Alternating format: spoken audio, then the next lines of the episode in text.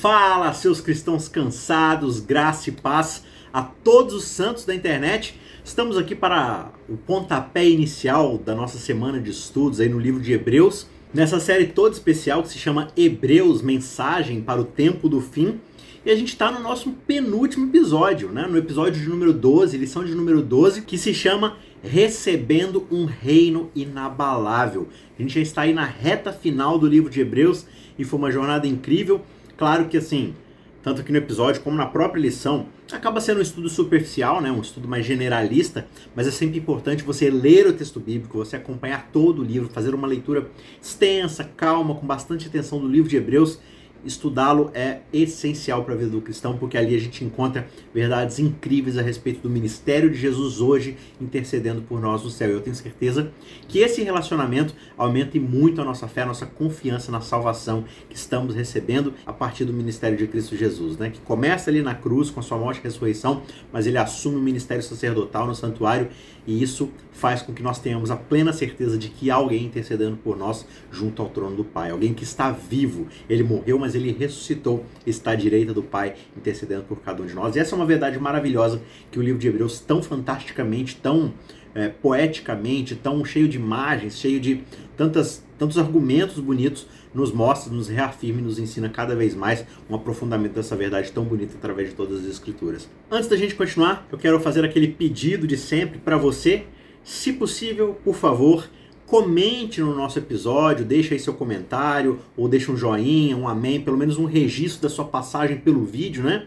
Se de tudo você não quiser de fato comentar, pelo menos deixa um joinha, mas para ajudar o nosso vídeo a ganhar um pouco mais de relevância, porque você sabe, o YouTube ele funciona na base de algoritmos, esses algoritmos têm certas métricas para saber se o vídeo vale a pena ou não ser recomendado na timeline de outras pessoas. Então, se você comentar no vídeo, se você curtir, né? Você vai ajudar bastante o vídeo a chegar a outras pessoas também e ajudar a compartilhar esse conteúdo da Bíblia, do estudo da Bíblia com pessoas que precisam aprender mais do Senhor Jesus. Então, eu conto com a sua ajuda, eu conto com a sua compreensão, não custa nada. Aí só enquanto você está ouvindo o videozinho, já vai, deixa seu comentário aí, ou clica no joinha e vai ser uma ajuda muito grande pra gente. Se você está ouvindo nos podcasts, nas outras plataformas, né? Spotify, iTunes, enfim, todas as outras plataformas só de áudio, não custa nada se você puder compartilhe esse podcast com outras pessoas, talvez no seu grupo de igreja, enfim, com aquela pessoa que você sabe que precisa ouvir a palavra de Deus, mas que ainda não tem tempo, não tem uma abordagem. Então, o canal Cristãos Cansados ele serve justamente para isso, para te ajudar a ter um conteúdo extra para poder recomendar para outras pessoas, para iniciar um estudo da Bíblia.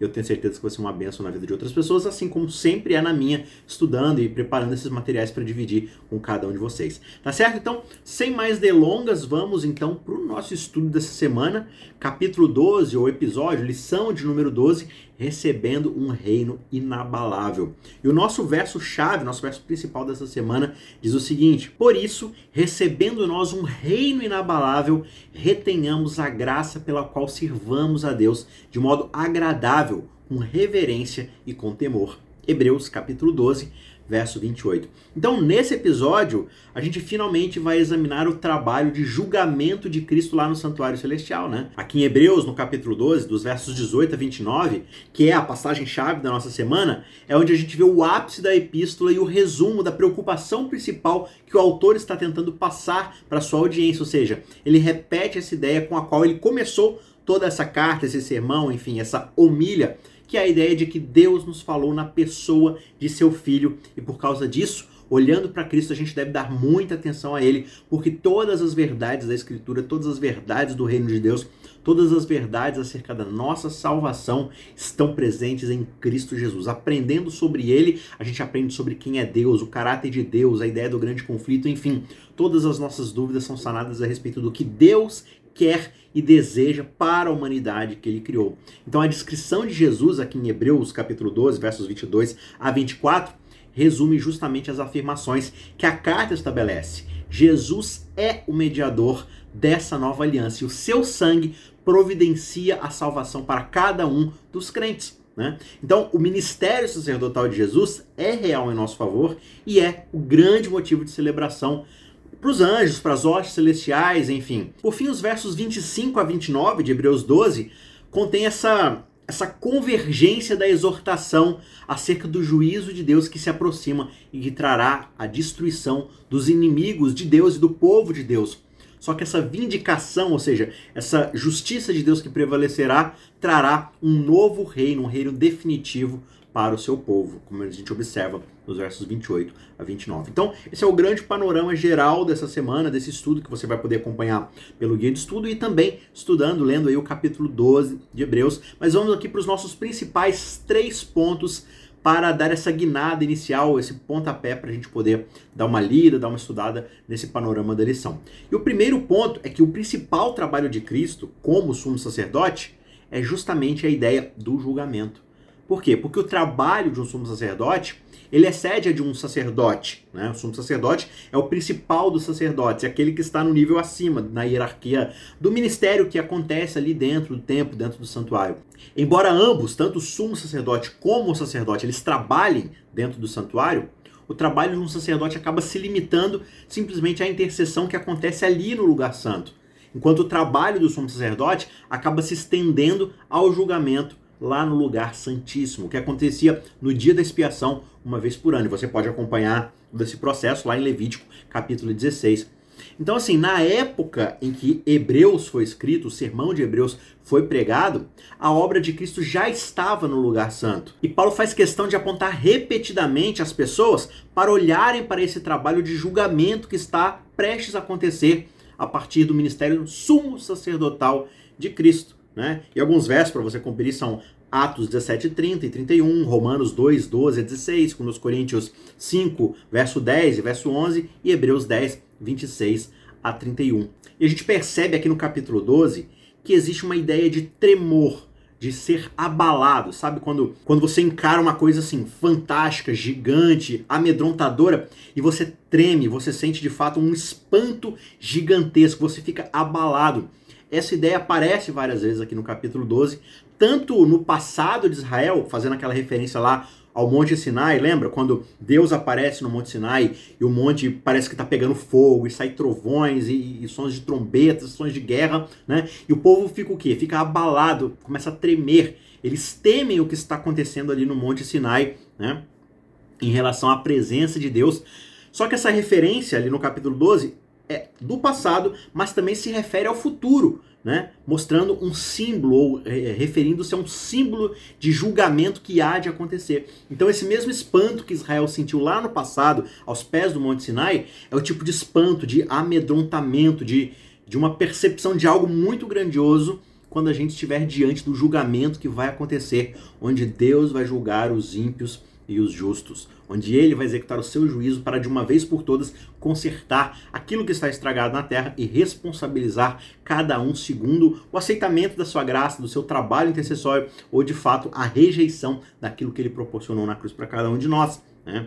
A lição traz para a gente aqui a explicação de que um tremor sinalizava o julgamento de Deus enquanto ele afirmava sua autoridade sobre os povos da terra.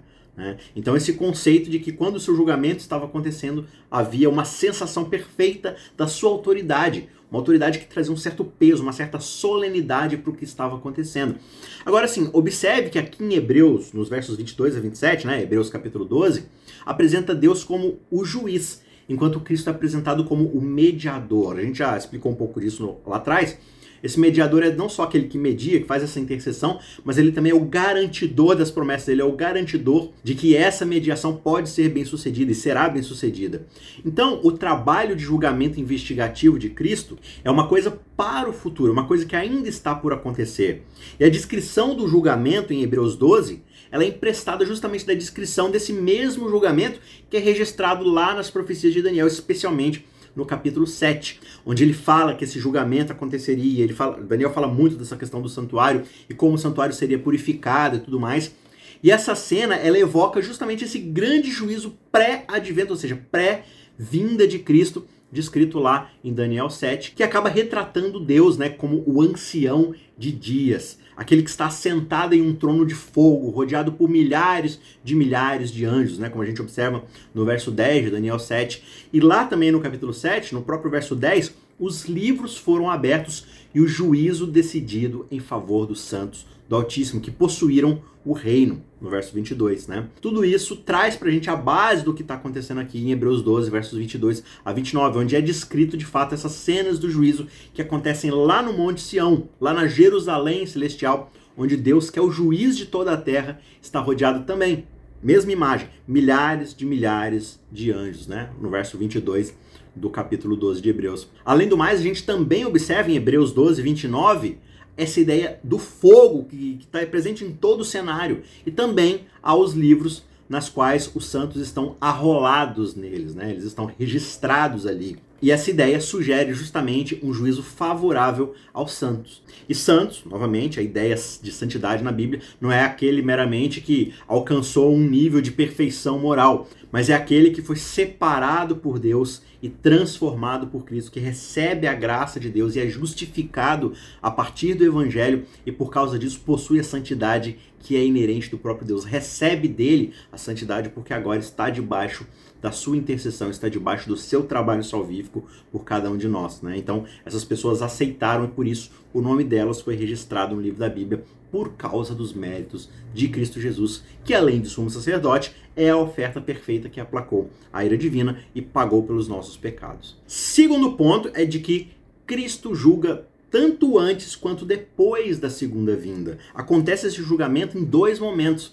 Ou seja, enquanto os ímpios são descritos como sendo sacudidos, tremidos, né? completamente admirados ou aterrorizados por causa desse, desse, peso da presença de Deus que os faz tremer né? durante o julgamento, enquanto esses ímpios tremem e ficam amedrontados pelo que está acontecendo, os justos e também o reino que os justos herdam permanece firme, permanece inamovível, sólido, conforme você consegue ver em, em, várias expressões, como Salmo 15, verso 5, 16, verso 8, 62, verso 2, 112, verso 6, enfim, vários textos aí para você dar uma olhadinha conforme você for estudando durante a semana.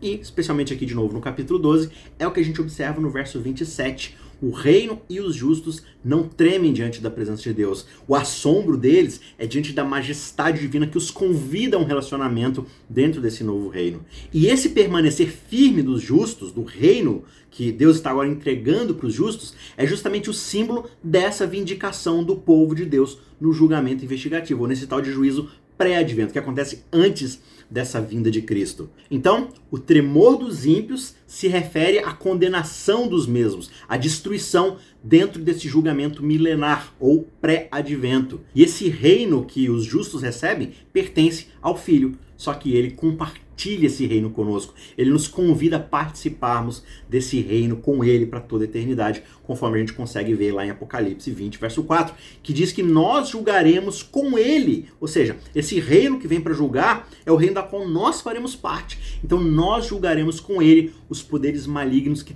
tanto nos perseguiram, que tanto trouxeram maldade, desgraça, desordem para esse universo, especialmente para o nosso planeta Terra, para a nossa humanidade. Então, os justos, aqueles que receberam a justificação divina e o aceitaram, foram santificados, foram justificados e agora fazem parte desse reino, farão parte também do processo na qual Deus há de julgar e separar todas as coisas e trazer ordem ao universo. Ele nos convida, assim como ele convidou Adão para administrar o Éden, agora ele nos convida a fazer parte da administração desse novo reino que ele distribui, que ele compartilha com os santos. Né? Ou seja, durante mil anos, entre a primeira e a segunda ressurreição, é justamente quando vai ocorrer o julgamento dos ímpios. E aí, nesse momento, os justos de fato reinam como reis e sacerdotes de Deus. Vamos ver o que João diz pra gente em Apocalipse 20, verso 4. Ele diz: Eu vi tronos e eles os justos, no caso, sentaram-se sobre eles e foi-lhes dado o julgamento. Eles serão sacerdotes de Deus e de Cristo e reinarão com ele mil anos. Então, é justamente nesse tempo que, como Paulo disse pra gente, os santos julgarão o mundo. Em união com Cristo, eles julgam os ímpios, né? Então eles comparam a vida dos ímpios, a decisão, com aquilo que a própria Bíblia apresenta, do evangelho, da graça de Deus, de tudo aquilo que foi fornecido, e eles conseguem comparar, não, mas por que que fulano não está aqui? Veja, tudo foi fornecido para ele, mas ele não aceitou, né? O destino desse ímpio é uma escolha dele mesmo. Ele não quis aceitar a graça salvadora, a justificação preciosa que foi fornecida por Cristo. Então isso significa que a gente não vai estar só julgando os ímpios, a gente também vai estar julgando as decisões e as intenções de Deus. Deus, mas por que que o Senhor fez tal coisa? E a gente vai olhar e vai fazer, ah, o Deus realmente ele fez aquilo que era a melhor escolha a ser feita. Ele respeitou a liberdade, ele demonstrou seu amor, ele deu todas as alternativas possíveis para que aquela pessoa aceitasse, mas ela não aceitou simplesmente por uma escolha dela. Então a gente vai olhar para a pessoa e vai entender, não, ela teve liberdade para decidir e Deus foi justo, Deus foi generoso, concedendo àquela pessoa aquilo que ela sequer de fato merecia. Então, no final das contas, o destino que os ímpios sofrerão tem tudo a ver com a escolha que eles fizeram dentro do seu âmbito de liberdade, no fim das contas. E o resultado de todas essas escolhas é registrado debaixo do nome deles lá no livro da morte. Então, resumo de tudo: Jesus realizou um julgamento investigativo para separar o joio do trigo, para demonstrar os efeitos do seu sacrifício, os efeitos da sua graça provedora, e aqueles que aceitaram vão agora receber o compartilhamento desse reino. E num segundo momento de julgamento, nos sentaremos ao lado do próprio Cristo para julgar não só as intenções de todos os ímpios, mas também chegarmos à conclusão por conta própria, dentro desse milênio, de que Deus é justo e ele fez tudo o que era possível fazer e até o impossível para salvar aqueles que aceitaram. Infelizmente, os que não aceitaram, não aceitaram por escolha própria diante de todas as circunstâncias. Tá certo? Finalmente, ponto de número 3, nós podemos viver vitoriosamente pela fé em Jesus Cristo. Então, tanto Hebreus 12, versos 28 e 29, quanto Hebreus 13, versos 15 e 16, destacam pra gente o nosso dever de honrar a Deus em nossa vida diária. Você pode ver também essa ideia lá em Levítico 16, 29 e 31, dentro da ideia do dia da expiação e tudo mais. E também o texto de Romanos 12, verso 1 e 2, onde Paulo nos convida a uma renovação da nossa mente, uma transformação, uma conversão do nosso jeito de viver, baseado na misericórdia de Cristo por nós. Justamente pelo fato de que nós fomos transformados pela graça, pela misericórdia divina, nós fomos alcançados pelo amor de Deus. Então agora é hora de, diante desse sacrifício, termos fé na transformação que Deus pode operar na nossa mente e, consequentemente, com a mente transformada, nós passamos a viver uma vida diferente, oferecendo um culto de sacrifício vivo e santo a Ele, que é o quê? Amá-lo e amar ao nosso semelhante. Receber esse amor que vem de Deus e responder amando a Deus na vida das pessoas que estão ao nosso redor, servindo essas pessoas, né, sendo generosos, hospitaleiros, não se vingando, enfim, pagando o mal com o bem.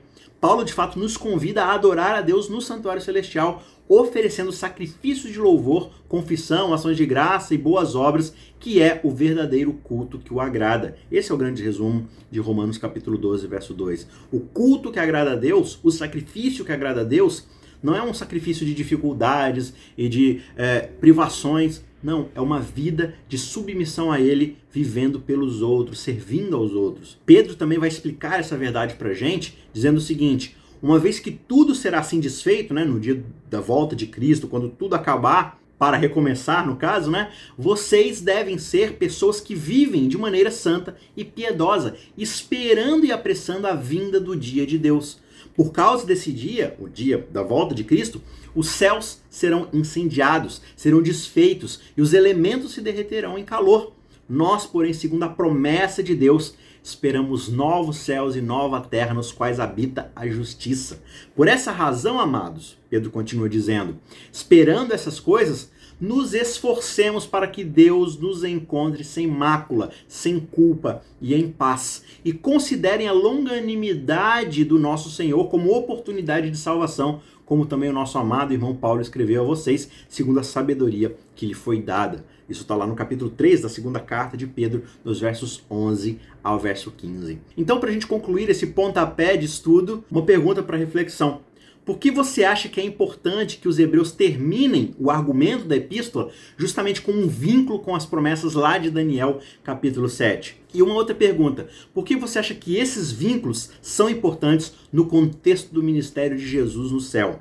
São perguntas profundas, complexas, mas eu convido você a ir lá estudar, dar uma lida no capítulo 7 de Daniel, dar uma lida profunda no capítulo 12, com bastante atenção, sublinhe as partes onde você não entender, procure, leia a Bíblia de estudo, comentários, enfim, para te ajudar, a gente tem sempre aqui o nosso curso de interpretação bíblica, tá certo? Mas leia esses dois capítulos, Daniel 7, Hebreus 12 e comenta aqui o que você acha dessa reflexão. Por que, que esses dois capítulos são essenciais para a gente entender o ministério de Jesus no céu? Por que, que há essa ligação entre esses dois capítulos? Eu quero saber a sua visão sobre essa questão. E se você não quiser responder, pelo menos deixe seu comentário aí, mandando um salve para a galera, um amém, enfim, faça seu pedido de oração, faça o que você quiser, mas deixe o seu comentário aí no nosso vídeo para a gente poder ganhar relevância e poder aparecer para outras pessoas também, tá certo? Que Deus te abençoe e a gente te vê na semana que vem para finalmente concluirmos essa série tão maravilhosa que foi essa série do livro de Hebreus. Não se esqueça de se inscrever no nosso canal. Um abraço, que Deus te abençoe e a gente se vê na semana que vem. Tchau, tchau. Ajude o Cristãos Cansados a continuar produzindo conteúdo de qualidade. Você pode nos ajudar fazendo um pix de qualquer valor para o e-mail isaacrf@gmail.com. I S A Q U E R F@gmail.com. O link também está na descrição. Muito obrigado e que Deus te abençoe.